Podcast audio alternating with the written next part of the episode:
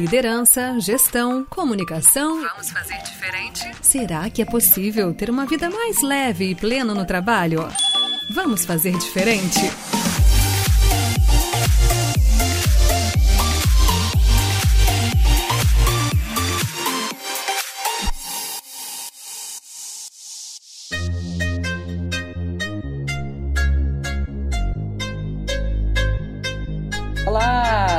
Sejam todos e todas bem-vindos e bem-vindas a mais um episódio do nosso querido podcast. Vamos fazer diferente! Hoje a gente vai pular um pouquinho o nosso livro. Para quem está acompanhando aí a última temporada, estamos falando do livro Organizações Exponenciais. E também para quem ouviu o último episódio, onde nós falamos sobre quais são os atributos internos de uma organização exponencial para que ela consiga escalar seu negócio. A gente falou sobre estrutura, sobre inovação, sobre produtos. E um dos assuntos que surgiu que vem no livro é o tal do OKRs, ou OKRs. Pode ser qualquer um dos dois, né? A brasileirado ou não. Que são os objetivos e resultados chaves. E aí, como a gente não conseguiu desenrolar muito no último episódio, a gente falou, puta, esse é um assunto que o pessoal pede, alô público. e a gente achou também que é importante trazer isso é, um pouco mais destrinchado, acho, para vocês, porque tem muito a ver com as organizações exponenciais e que também com outras, outros assuntos que a gente já trouxe aqui no podcast antes, de autonomia, de colaboração, de transparência. Então a gente vai conseguir, acho, conectar vários assuntos que já foram tratados antes. E para isso, trouxemos aqui uma convidada muitíssimo especial, senhorita Rafaela Fonseca. Por favor, se apresente para os nossos ouvintes, Rafa. Oi, gente. Eu sou péssima de apresentar, já é a primeira coisa. O que elas não me ensinaram a me apresentar, né? Então eu falo rapidamente. É, meu nome é Rafaela Fonseca, é, sou muito conhecida como Rafinha dentro do meio de onde eu trabalho com os clientes que eu atuo e trabalho com OKRs desde 2017, 2016, alguma coisa por ali. É, já fui champion de OKR, líder de OKR, consultora de OKR, professora de OKR e todos os sabores que vêm com isso. É, tá bom. É, o que significa que eu já passei vários perrengues né, em relação ao OKRs e muitos aprendizados. Espero poder compartilhar com vocês aqui. A gente quer saber sobre tudo, principalmente as polêmicas. E bom, eu sou a Mari, gente. E aí, amiga Andréia? Andréia, tadinha, então já ela tá meio dodói. Fala uma ideia. Gente, o Léo, o Léo vai me matar. Gente, não é que o áudio tá ruim, é a minha voz mesmo. Espero que vocês estejam bem, que esse episódio encontre vocês bem. Bora pra esse papo!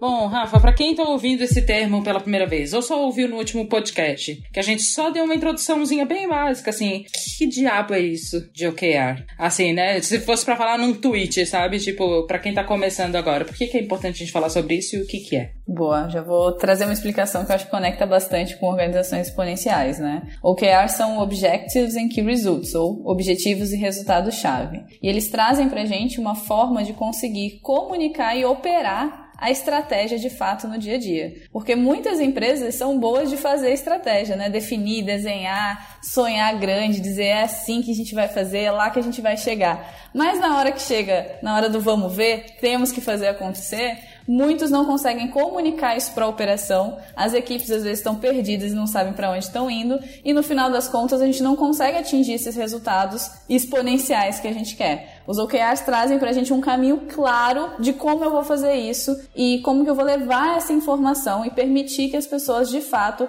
gerem os resultados que a gente está esperando. Caraca, Fonseca Rafaela 2022, eu amei.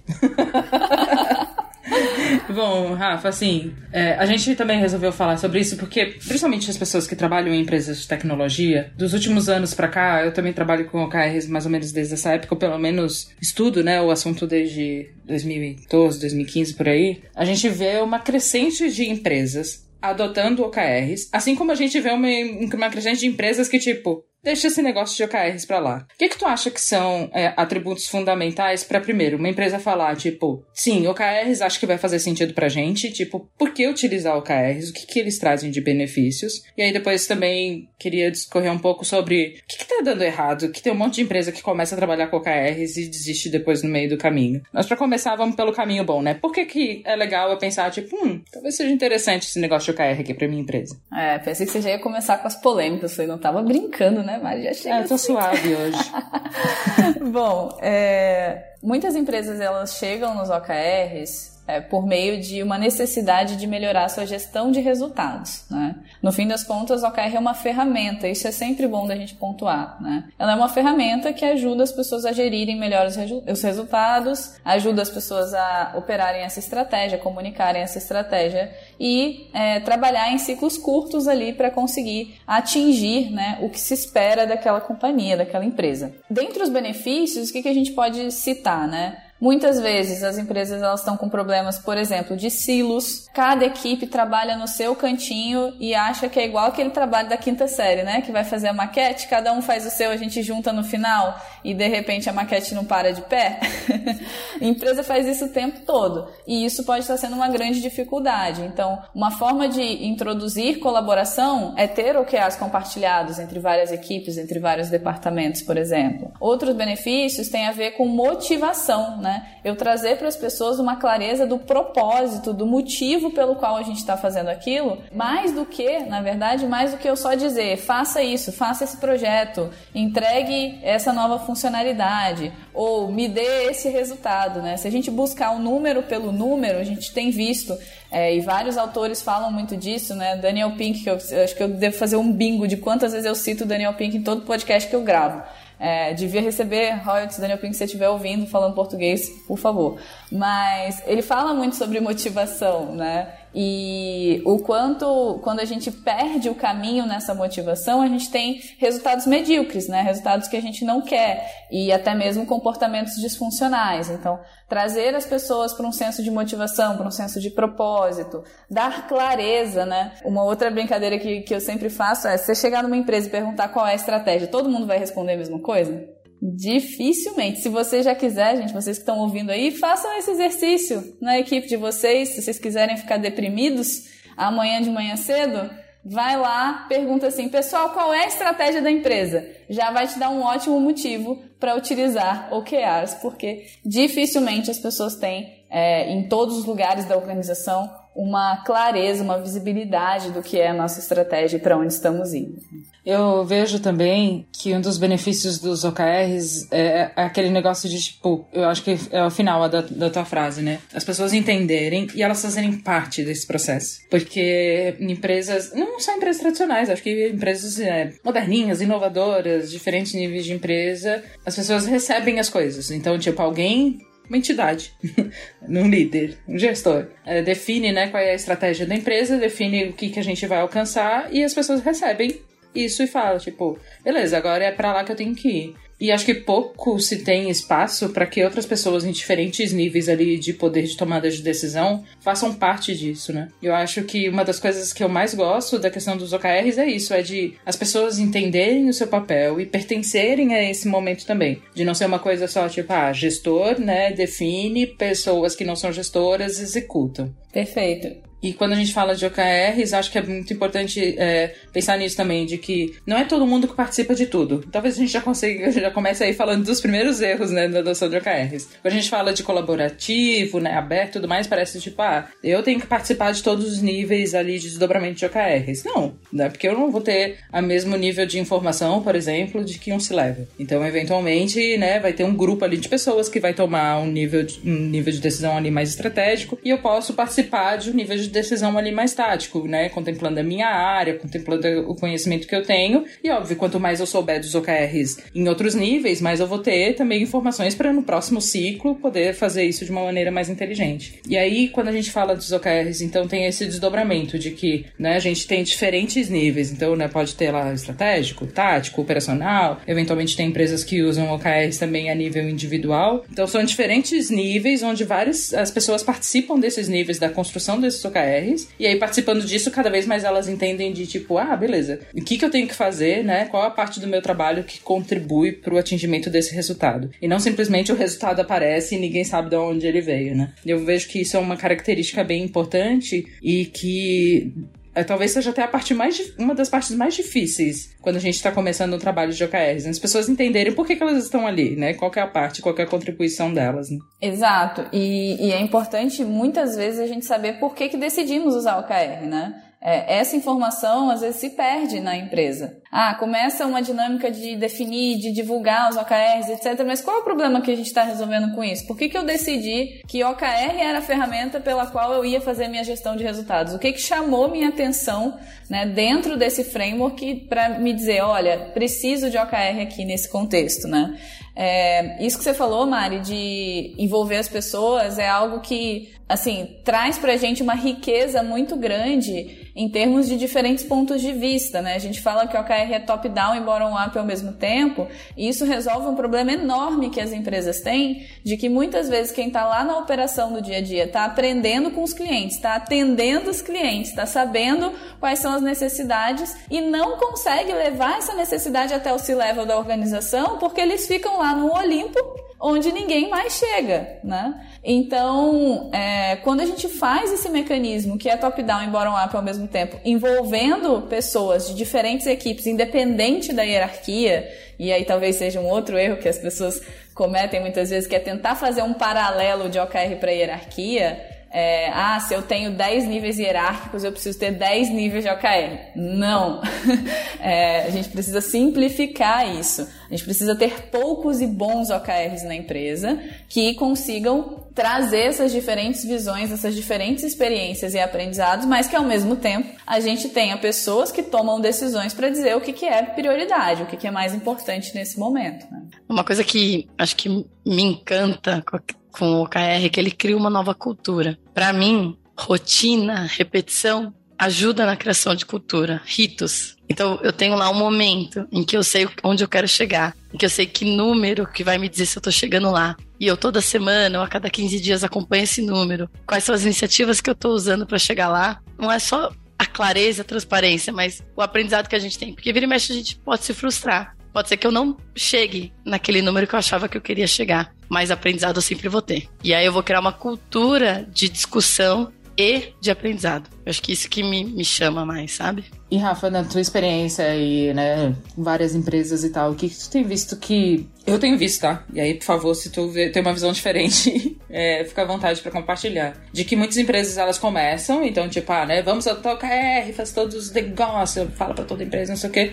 Dá um ano, dá três ciclos, dá quatro ciclos, tipo, o carro não é pra gente. Tu acha que são os erros fundamentais aí que as empresas estão cometendo para desistir desse negócio de OKR? Talvez até também a gente saber, tipo, até onde a gente tem que ir mesmo, porque talvez OKR não seja para mim. Boa. É, acho que a principal frustração que eu vejo, Mari, é a expectativa que muitas empresas têm de que você consegue fazer OKR com pouquíssimo tempo. Né? Essa, esses ritos, essas rotinas que a, que a Deia falou agora, eles levam tempo, eles precisam de esforço, de energia. Então, quando você chega, por exemplo, para um corpo executivo e diz: vocês vão ter que ficar três horas num check-in estratégico de OKR, porque vocês têm vários OKRs que precisam ser discutidos e a gente tem que fazer essa discussão com qualidade, a gente vai fazer essa reunião pelo menos uma vez por mês. As pessoas já têm um milhão de outras reuniões que eu não vou nem discutir aqui a utilidade delas, que muitas vezes não é tão útil assim, mas que elas não querem abrir mão. Você, ah, mas eu vou fazer mais uma reunião. Não existe muitas vezes o entendimento de que não, eu tô fazendo, eu tô reestruturando a forma como vocês se reúnem. Então a gente tem que, inclusive, criticar os outros mecanismos de reunião, de acompanhamento que a gente tem,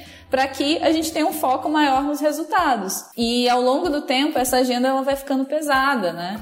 Se você não vai conseguindo é, esvaziar as outras agendas para fazer com que essa seja a agenda principal, né? Uma agenda de OKR estratégico deveria sim ser a principal agenda para os executivos de uma empresa. Por que, que ela não está sendo? O que está tomando tempo dessas pessoas? E aí a gente vai para problemas que extrapolam o OKR em si. É, a gente pode, inclusive, fazer um paralelo da agilidade, né? As empresas que desistem da agilidade, desistiram por causa da agilidade ou por causa de todas as outras coisas que estavam acontecendo na cultura e na forma como elas operam no dia a dia e que não abriram espaço para a agilidade funcionar lá dentro. OKR funciona da mesma forma e uma vez que a gente começa a utilizar, ele vai trazer à tona outros problemas, outros desafios que a gente tem e que a gente não sabia como lidar antes e talvez não saiba ainda. Uma outra grande treta que acontece é OKR e meta. É, às vezes as empresas já trabalham com meta, aí querem inserir OKR e pegam e falam assim: não, é só reescrever as metas agora em formato de OKR e passa o tempo, nada muda, e aí olham e falam: Poxa, então a KR não funciona. Na verdade, você usou um template, mas escreveu e acompanhou e definiu da mesma forma como você fazia antes. Então, não, não iria mudar. E, e isso vai gerando algumas frustrações que no final das contas, é, muitas vezes as empresas veem que precisam parar por ali é, ou que precisam encontrar outros caminhos e, e outros formatos para lidar com a própria cultura, com as próprias limitações ou com a própria estrutura mesmo que existe na organização. Sem dúvida, eu concordo 100%. É, o KR sozinho não vai funcionar de jeito nenhum, né? Tipo, ah, o KR vai vir aqui e vai resolver todos os meus problemas. Eu acho que ela faz parte de um sistema que precisa ser modificado e precisa ser adaptado com o tempo também, né? Que não vai ser tipo de primeira, assim. E também eu, eu entendo que uma das coisas que, que eu vi, pelo menos que algumas empresas, né, que ou deixaram de adotar ou acabam não dando importância e falar, meu, por que, que eu tenho que fazer isso? É justamente o porquê que eu tenho que fazer isso. As pessoas não entenderem ou por que, que elas estão fazendo no KR. E eu sempre, eu sou muito a favor do, da, da questão do aculturamento, da capacitação e tal. E se a gente está trazendo um tema como esse para dentro da empresa, a gente não capacita as pessoas para falarem sobre isso, e quando eu falo isso não é só o gestor, é todo mundo que vai participar para que saiba que, sim, vai ter um momento que eu vou ter que fazer um checkpoint de OKR. Sim, sei lá, uma vez por mês, uma vez por semana, eu vou ter que acompanhar os meus indicadores. Sim, é uma mudança de cultura. E entender como que as coisas funcionam, quais são as boas práticas, com quem que eu posso contar dentro da empresa. Precisa ter todo um sistema ali também de, de organização, de. Não sei se a palavra é governança, né? Mas, tipo, pessoas que vão acompanhar, que vão capacitar, que vão ajudar. E essas pessoas também que estão participando ali se sentirem aptas a participar, eu vejo que é um grande desafio, porque é um trabalho que ele não adianta. Tu chega, contrata uma empresa e a empresa vem e capacita todo mundo de OKR, né? OKR, todo mundo sabe, é, OKR é razão. Aí daqui a três, quatro meses, sei lá, às vezes 5% dessas pessoas saíram, outras pessoas entraram, mais gente ainda entrou. É um trabalho cíclico, né? Que ele não pode simplesmente vir, fazer uma série de capacitações e depois não capacitar mais as pessoas que entram, ou, né, ver o que, que tá dando certo, o que não tá dando, fazer uma retrospectiva ali, inclusive, do uso de OKRs. E como tu falou, os problemas e as outras coisas, elas vão brotar, né? Essa questão da hierarquia, a questão de transparência, o que que eu posso, o que que eu posso divulgar, o que que eu não posso. Vou dar um exemplo aqui. Trabalhei numa empresa que começou a trabalhar com OKRs antes de abrir capital, por exemplo. A partir do momento que teve que abrir o capital, tem um monte de informação que era aberta e pública à empresa que não podia ser mais. E não é porque a empresa virou uma empresa. Quero usar outra palavra que não usa, né? uma empresa, agora eu sou tradicional. É porque, de fato, né, pela regulação, tem vários resultados que eles não podem ser compartilhados, mesmo dentro da empresa, é, antes, por exemplo, de divulgar para o mercado. Então, tem sérias, certas coisas que a gente vai ter que adaptando no meio do caminho e que precisa ter uma flexibilidade e um conhecimento ali um pouco mais profundo das práticas e de como aquele organismo ali, né, organizacional se se comporta para que os OKRs deem certo, né? Acho que são várias coisas, mas o, o, que eu vejo de principal, assim, é isso: é a falta de capacitação das pessoas, a falta de adaptação quando as coisas precisam ser adaptadas. É, uma coisa legal que eu, eu lembrei, assim, com, com você falando um pouco sobre isso agora também, dos cases de sucesso das empresas que compraram essa jornada, né? Como, eu falei, eu sou péssima de apresentação, nem falei que eu trabalho na K21, gente, eu trabalho na K21, consultoria, treinamentos, etc. É...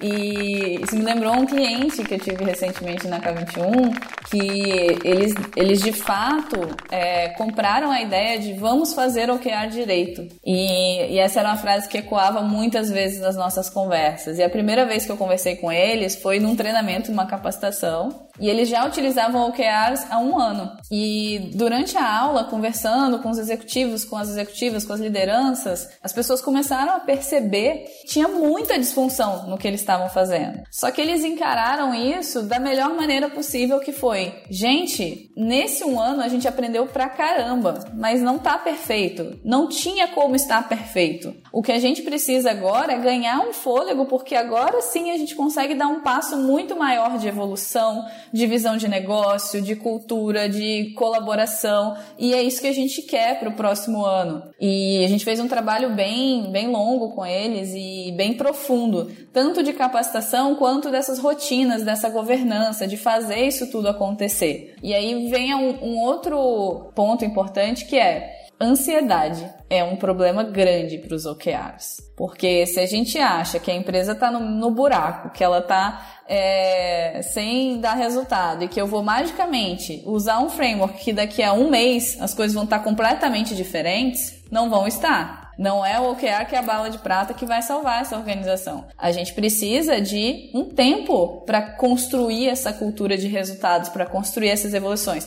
É claro que sim, eu posso ver evolução em um mês, eu posso ver resultados em um, dois, três meses, mas não é em três meses que eu vou falar. Agora já sabemos usar OKR. Todo mundo está super bem formado na empresa, está todo mundo funcionando muito bem e a gente agora consegue seguir daqui em diante com excelência. Bom, se a sua empresa tiver três pessoas, talvez você consiga fazer isso. Se a sua empresa tem 200, já é um pouco mais difícil. Se ela tem 10 mil pessoas, não vai ser nem um ano que você vai conseguir fazer isso. Então, dadas as devidas proporções, a gente precisa materializar de fato quais são os grandes marcos dessa evolução em OKR. Né? As empresas que fazem transformação ágil, fazendo o mesmo paralelo, elas não fazem isso do dia para noite. As empresas que mudam a sua forma de gerir resultados também não fazem isso do dia para noite. É claro, a gente precisa ter fatias, ter pequenos marcos, ter foco naquilo que a gente quer resolver primeiro, saber esses porquês,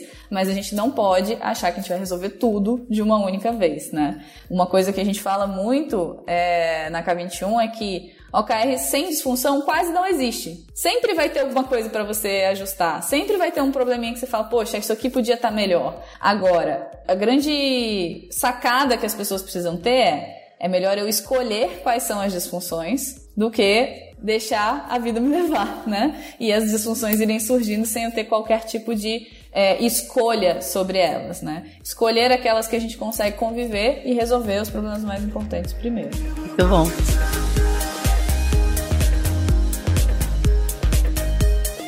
Mas acho que a gestão por OKRs, pelo menos do jeito que a gente aplica, já tinha aplicado antes em outros lugares, mas do jeito que a gente aplica na K21, traz muito uma coisa que eu acredito que são quatro passos que eu aprendi no passado para mudança cultural, que é as pessoas entenderem por que, que elas vão mudar, as pessoas terem processos, ferramentas e ritos que ajudem ela a mudar o comportamento delas, elas serem capacitadas para tal, e a liderança também começar a se comportar diferente, né? E, e, e de alguma forma, quando eu falo liderança se comportar de forma diferente, ela começar a estimular e ajudar as pessoas nesse comportamento e não continuar cobrando os comportamentos antigos. E ainda nesse caminho, talvez seria legal, não sei se a gente consegue dar um passo a passo mais alto nível aqui com boas práticas, de como que eu começo com o KR. Será que a gente consegue fazer aqui? Quero começar. Quais seriam os passos? Boa. Isso, esses passos né, são um perrengue famoso na minha vida, assim, porque quando a gente começa a estudar sobre o framework de OKR, vocês vão encontrar, né, os autores falando sobre, ah, define os OKRs, pega feedback e acompanha. E parece maravilhoso, né? Eu só tenho três coisas para fazer: escrever, pegar feedback acompanhar, e tá tudo ótimo, né? É, essas etapas que a gente fala sobre definir é, é, pegar feedback e acompanhar, né? Quando a gente fala em definir, a gente está falando de um workshop, né? Sentar para escrever mesmo, mão na massa e tal. Mas uma das coisas que a gente foi descobrindo ao longo do tempo é que para eu conseguir de forma produtiva escrever OKRs, eu preciso ter métricas à minha disposição. Aí a gente já vai para um problema. E aí, será que tem uma cultura de dados nessa empresa? Será que eu consigo ter fácil acesso a essas métricas, esses dados? Eu também preciso saber qual é a estratégia de longo prazo da empresa, senão eu vou definir OKR para qualquer coisa. E ele precisa estar tá conectado com uma estratégia de longo prazo que vem muito antes. E eu preciso ter uma clareza de aonde eu vou usar o OKR. Eu vou fazer o OKR estratégico para a empresa como um todo? Eu vou fazer tático para um conjunto de equipes específico, para uma jornada do cliente, para um segmento de cliente? Como é que eu vou fazer isso? Né? Então essas decisões elas antecedem a escrita de OKR. E a gente precisa é, organizar a casa. Então a primeira etapa a gente chama de setup que é exatamente organizar a casa, levantar essas informações relevantes, verificar se a gente tem clareza da estratégia, se a gente tem as métricas à mão, definir aonde a gente vai colocar os OKRs onde a gente não vai. Inclusive, a gente já começa a falar de papéis e responsabilidades, né? Falar de quem vai ser o champion de OKR, que é a pessoa que facilita esse processo, para que no workshop eu já, tenha, eu já tenha essa pessoa lá atuando, né? Aí sim, legal, já tenho é, essa visão maior, né? Já sei, por exemplo, quais são é, os meus desafios e oportunidades em relação à estratégia, já priorizei eles, já sei mais ou menos aonde eu quero dar foco, né? A gente vai para o workshop, escreve objetivo, escreve key result, define quem são os líderes de OKR, né? A gente vai ter um líder para cada OKR e a gente vai definir quem são essas pessoas ali. Consegui fazer isso? Estou pronto para a próxima etapa. Não consegui ainda? Opa, volte duas casas, vamos arrumar um pouquinho mais e resolver. Próxima etapa, divulgar, coletar feedback. Como a Mari falou mais cedo, não dá para envolver todo mundo. A gente quer envolver muitas pessoas nesse processo, a gente quer o feedback delas, mas não dá para você colocar 100 pessoas numa sala, achar que você vai conseguir sair com bons OKRs. E eu posso dizer por experiência, gente, porque eu tentei. Eu já botei muita gente numa sala. Meu recorde foram acho que 70 e poucas, quase 80 pessoas. Foi insano. Não façam isso, tá? No geral, eu tento manter no máximo 30, 35 pessoas. Mais do que isso, não vai fazer, assim, não vai vocês não vão conseguir sair com discussões de qualidade. E, ou então, né, vão ficar ali 10 anos discutindo, porque toda hora as pessoas vão querer voltar no assunto é, ou em alguma coisa. Mas uma vez que eu tenho os OKRs definidos por esse público menor, eu vou sim divulgar para todo mundo que precisar ter visibilidade daqueles OKRs, para todo mundo que precisar orientar seu trabalho por aqueles OKRs, coletar feedback dessas pessoas, verificar se o entendimento está correto, se elas têm alguma sugestão e fazer pequenos ajustes ali. Posso tentar mudar um target, por exemplo, posso reescrever um objetivo com alguma palavra que faça mais sentido ou outro. Pequenos ajustes que é, vão ser melhores né, para esse alinhamento no dia a dia. E aí sim começa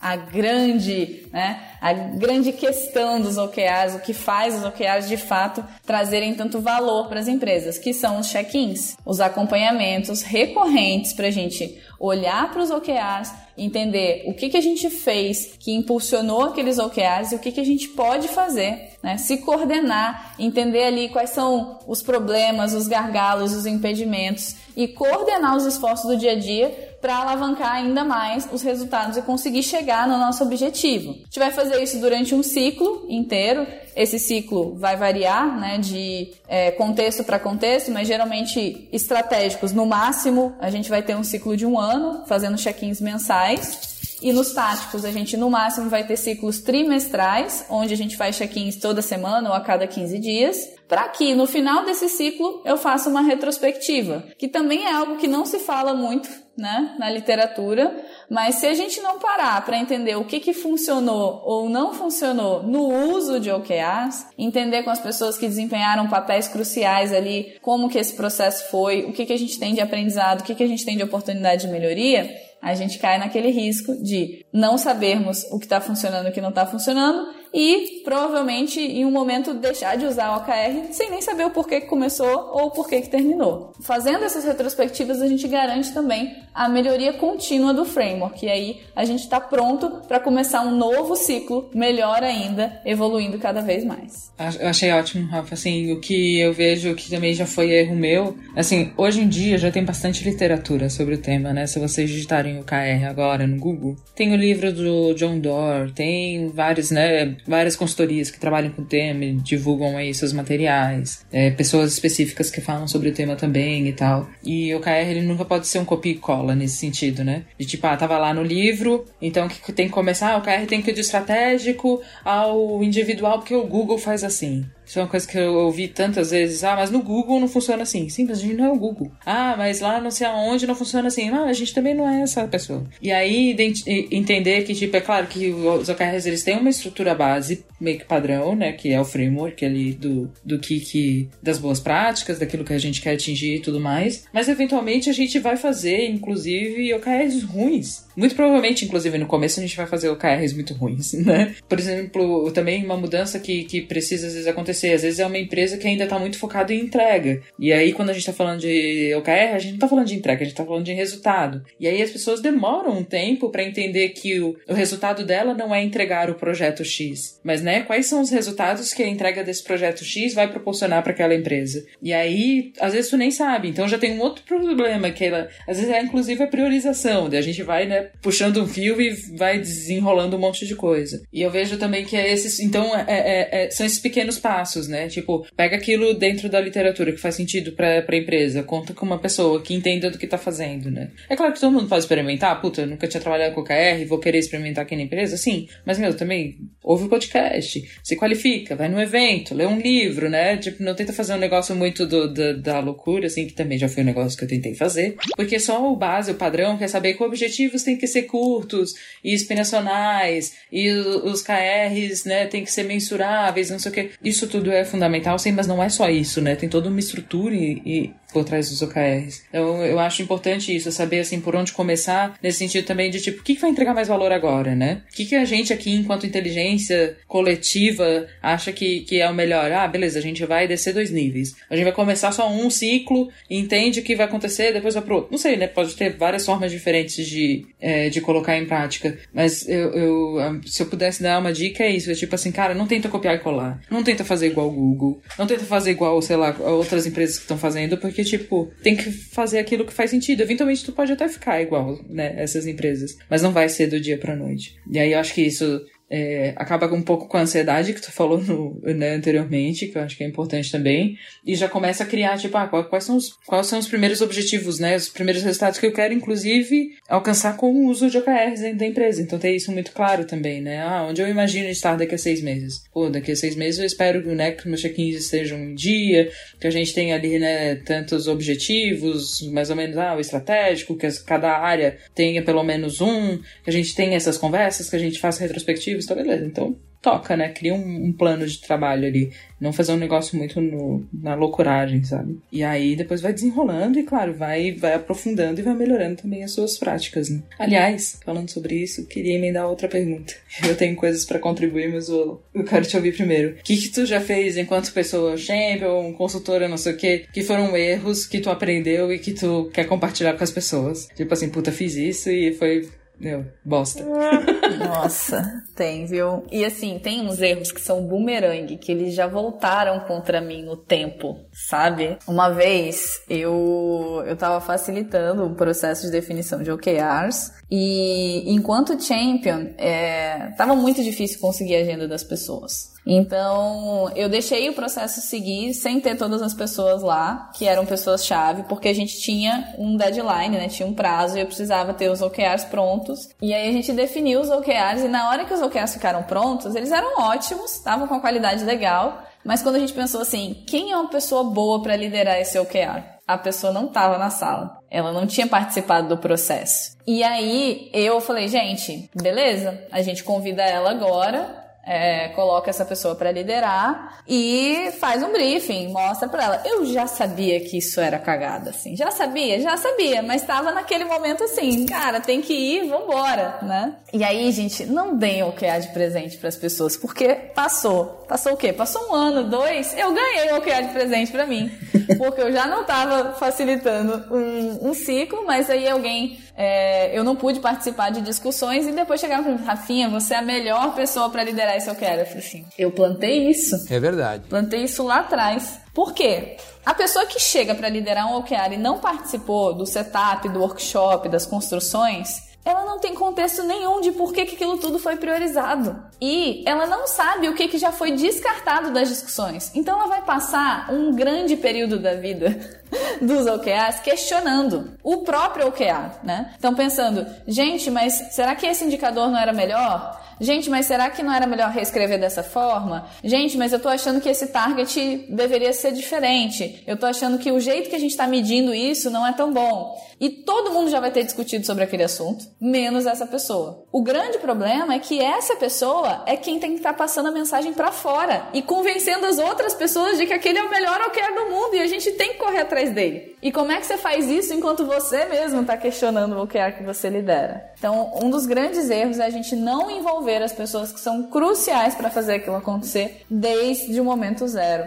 para que elas tenham esse contexto, para que elas tenham essa contribuição é, nas discussões. Um outro que eu acho que vale a pena destacar é que eu tô aqui, a cabeça fica fervilhando, né? Quantos, quantos erros eu já cometi. Mas um outro foi o seguinte. É, quando eu aprendi com esse erro, eu inclusive instituí uma cerimônia nova dentro de um check-in, que se chama Enterro dos OKRs. Como é que é o negócio? Já conto para vocês o porquê. Tinha um Key Result, né? Uma, na verdade, era, era um OKR que ele era todo ruim, assim. O objetivo não estava claro. Os Key Results, nenhum parava de pé, todos eram projetos ou eram métricas que ninguém sabia como medir, que não tinha histórico, que não fazia ideia. E todo mundo sempre questionava muito sobre o OKR. E eu fui deixando seguir, né? Falei assim, é, gente, vamos lá, né? Não tá tão bom assim, mas é, as pessoas também me convenciam, né? Tipo, a pessoa que tava liderando falava assim: não, mas eu tô trabalhando para revisar, semana que vem vai estar tá melhor. Aí chegava a semana seguinte, falava: e aí, você não consegui ainda, mas na outra vai estar tá melhor.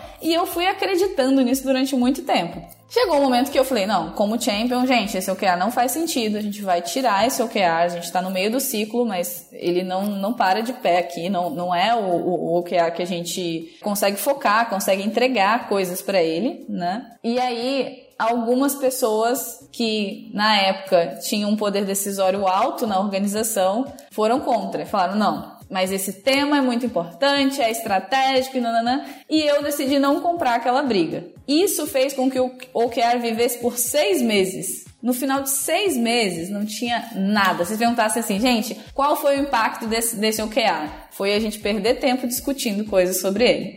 E aí, depois dos seis meses, é, eu já conseguia, né, falar assim, gente, agora são seis meses, né? E aí isso tocou mais o coração das pessoas, mas era uma briga que eu gostaria de ter brigado mais cedo e não esperado esses seis meses. E a gente conseguiu descartar. Só que depois disso, o que, que eu fiz? Nessa organização, eu criei um momento que se chamava Enterro dos OKRs. Então, quando os OKRs eram criados no workshop e a gente começava depois os check-ins, eu dava um prazo de dois ou três check-ins para que todos os OKRs estivessem maravilhosos. Todo mundo está entendendo o porquê, as métricas já estão sendo aferidas, a gente consegue ver progresso ou pensar em ações para alavancar esse progresso. Se isso não acontecesse em até dois, três check-ins, eu matava os OKRs. Eu avisava isso desde o workshop, assim, até três check-ins vai ter o enterro. E aí tinha choradeira, tinha todo mundo junto, a gente baixava a luz, acendia uma vela, na época era presencial, se vocês quiserem eu trago vela, todo mundo de preto e a gente faz o enterro. E aí as pessoas começavam a argumentar, isso virou cômico, né? Porque quando elas começavam a argumentar, eu falava, mas é triste mesmo, pode chorar, é um enterro, tá tudo bem. E aí eu fiz um segundo acordo com elas, que foi o seguinte: todo OKR pode ser ressuscitado. Se eu matei um OKR, mas ele ficou maravilhoso assim, na semana seguinte, você conseguiu os dados, você conseguiu tudo, você pode argumentar e reviver esse OKR de novo. E aí eu tenho uma métrica ótima, gente. Tem mais ou menos uns 4, 5 anos que eu faço isso. Ninguém nunca ressuscitou um OKR até hoje. Todos os que foram mortos em enterros continuaram enterrados. Ninguém nunca conseguiu trazer um OKR fênix que voltou das cinzas ali. É, porque, de fato, eram assuntos que já não estavam sendo prioridade. E que a gente já não tinha caminhos ainda. A organização não estava madura para chegar em discussões em relação àquele assunto. Então, quando aquilo deixou, né, é, ficou evidente que não era prioridade, as pessoas focaram em outros aspectos, em outros OKRs e redirecionaram suas energias para o que de fato já era prioridade na organização. A gente só não tinha coragem de admitir ainda, né? Exato. Acho que é legal falar isso, né? Mesmo num ciclo curto de três meses, por exemplo, dá para você adaptar no meio do caminho. Dá pra você falar, cara, vamos jogar essa porra fora. Eu tive uma experiência recente também de um OKR que foi feito em cima de uma meta e que, quando o OKR foi feito, o mercado estava no momento de mudança. Então você acreditava que aquele número ia subir, porém o mercado mudou e o número começou a cair. Só que, como a gente não tinha muito os números, a gente tava ficando muito frustrado. Tipo, cara, não tá chegando, não tá chegando nunca. A gente falou, não, para, para, para. Pega esse número aqui. Deixa eu ver o histórico dos últimos meses. Deixa eu ver a projeção de mercado. E a gente viu, meu, não vai subir. Então o que, que a gente tem que trabalhar nessa porra desse OKR? A gente tem que mudar para ter menos perda. e não acreditar que esse número vai crescer, mas que a gente vai perder o menos possível dada essa mudança de mercado. E aí as ações foram muito mais inteligentes dali para frente. Isso foi muito legal. Eu queria fazer uma pergunta.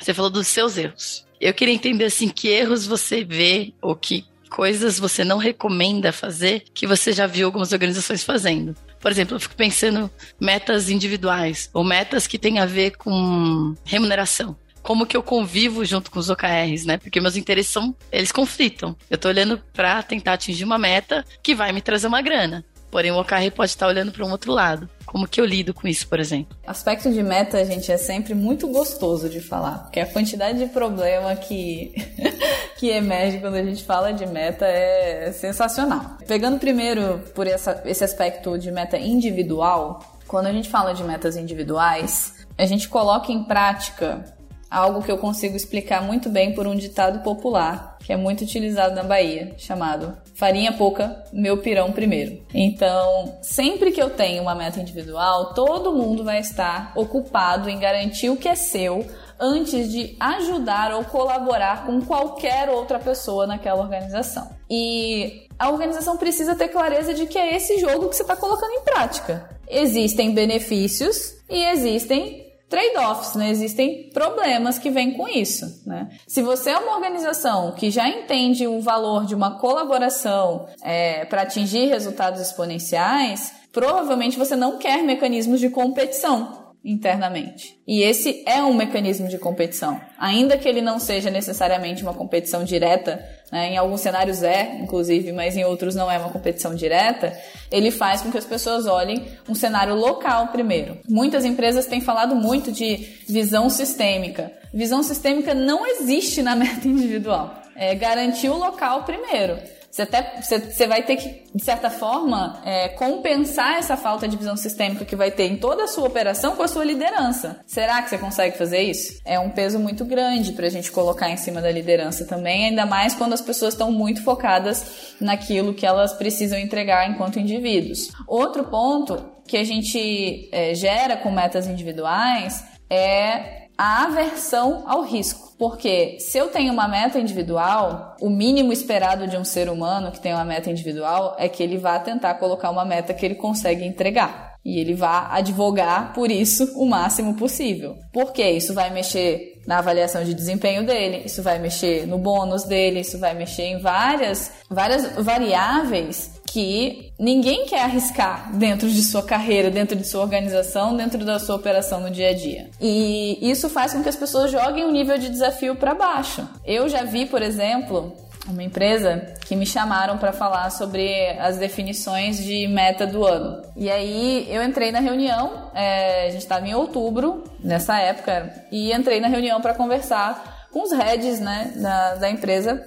e fui acompanhando, né? Eu, entrei meio sem contexto, assim. Eles só me falaram isso, falaram, Rafinha, acho que é bom você estar tá no contexto das metas do ano que vem, porque a gente está querendo usar o OKR e a gente precisa da sua ajuda para isso. E de repente eu comecei a ver os números que estavam sendo citados e tal. Eu falei assim, mas tem alguma coisa estranha, gente, eu não tô entendendo. E aí eu perguntei, por que, que essas são as metas do ano que vem? Isso tá bem próximo do dia a dia de vocês agora. E eles, não, você achou que era do ano que vem. Não é do ano que vem. Eu falei, como assim? Não, essas são as metas do ano atual. Eu falei, mas a gente tá em outubro. Aí ele, sim, mas o sistema fica aberto até novembro. Então a gente ajusta todas as metas para todo mundo bater todas as metas. Que porcaria! E é um jogo de engano-engana. Tá fazendo por quê então, né, gente? Bota qualquer coisa lá. Exato, mas a gente bota as pessoas nesse, nesse lugar, né? A gente bota elas nesse lugar quando a gente diz que se elas não entregarem, elas vão ser penalizadas de alguma forma. Então elas vão tentar achar caminhos para garantir que a entrega vai ser feita. Seja postergar ao máximo a decisão, que era o caso deles, né? Tipo, eles só discutiam isso na última, no último momento possível para terem muita certeza sobre o que eles conseguiam ou não. Mas em outros cenários em que as pessoas, quem nunca viu na gestão de projetos, né, o famoso, ah, vamos botar aqui um, um, um prazinho um pouquinho a mais para dar aquela garantia de que vai dar para entregar, né? Isso acontece com as metas o tempo todo, só que a gente vai jogando elas para baixo. E os OKRs, eles servem como um mecanismo de desafiar as pessoas, de fazer com que elas repensem a forma como elas trabalham para atingirem resultados que elas nunca pensaram em atingir. Quando a gente está falando de resultados exponenciais de organizações exponenciais, as pessoas não estão preocupadas em entregar o feijão com arroz. Elas não estão preocupadas em entregar o que eu sempre entreguei. E se eu coloco uma meta individual, eu vou forçá-las a fazerem isso primeiro. Elas até podem pensar no a mais depois, elas até podem pensar na inovação depois, elas até podem pensar no exponencial depois, mas só depois que elas garantirem esse primeiro passo. Então, metas individuais, no geral, elas vão prejudicar bastante o uso de OKRs. Se a gente conseguir começar a conversar sobre metas coletivas, a gente já começa a ter um cenário um pouco mais favorável a fazer os dois mundos conviverem. Mas enquanto a gente estiver na base da meta individual, a gente vai ter muito conflito e se a gente quiser mitigar os conflitos, o que a gente vai fazer é baixar completamente o nível de desafio das pessoas e, no final das contas, fazer aquele depara, né? As pessoas vão escrever OKR, é, meta como se fosse OKR e nada muda dentro daquela organização. Aí vem a pergunta da Mari, tá fazendo por quê então? O papo tá muito, muito bom. Mas a gente precisa começar a ir pro final. Tem tanta coisa para falar que a gente tem que fazer, tipo, esse vai ser o KR capítulo 1, depois o KR capítulo 2, e depois a gente vai fazendo outras coisas, porque é um assunto que rende muito, assim. Eu fico feliz de a gente estar tá nesse nível de, de profundidade de conversa já e de entendimento sobre o método, sabe? A gente poder proporcionar isso para as pessoas também. Mas, Rafa, para quem tá começando, tipo, cara, ouvir esse podcast e querem aprender mais, ou, cara, eu sei, estão falando isso lá na minha empresa, mas eu não manjo muito e quero começar a facilitar. Que dicas que tu pode dar? Ou leitura, ou por onde começar, pessoas para seguir, enfim para quem quer aprofundar um pouco mais o conhecimento sobre o KR. Boa. Acho que tem algumas leituras que eu indico bastante. Uma delas é o, o livro da Anderson Chiara. A gente pode deixar aqui é, nos links para vocês, porque é um livro bem prático e direto ao ponto, não é aquele livro de 400 páginas com é, muita coisa que você vai se perder. Então, ele fala bastante sobre como aplicar isso.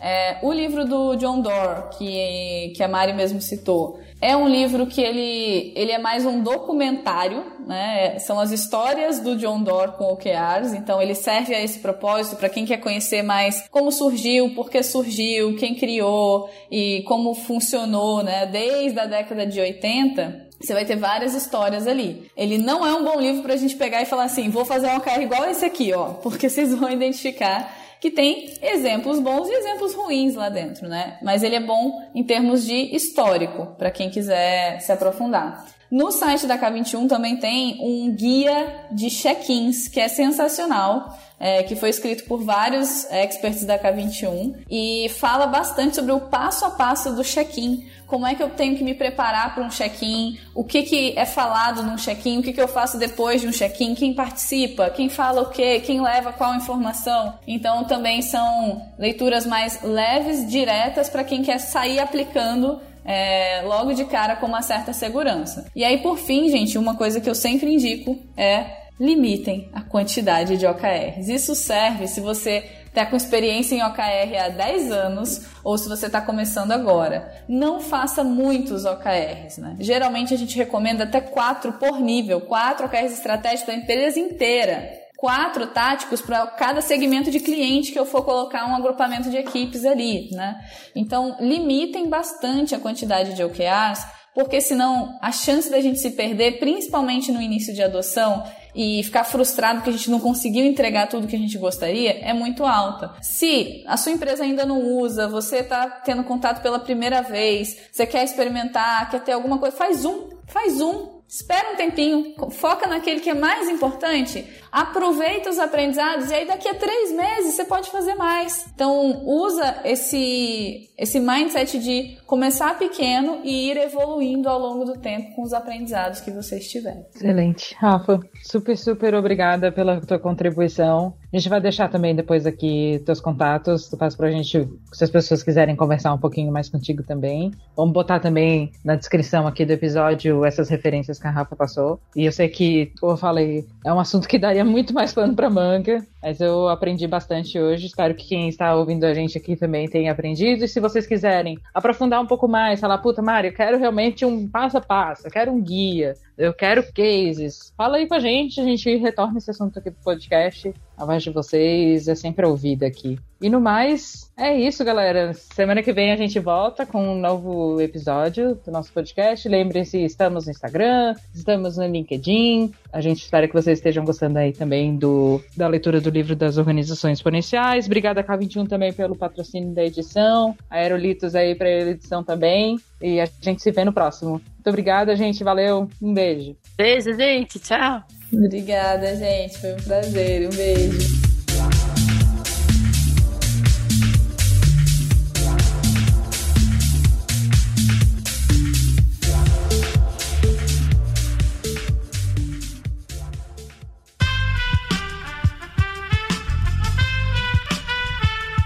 Podcast foi editado por Aerolitos Edição Inteligente.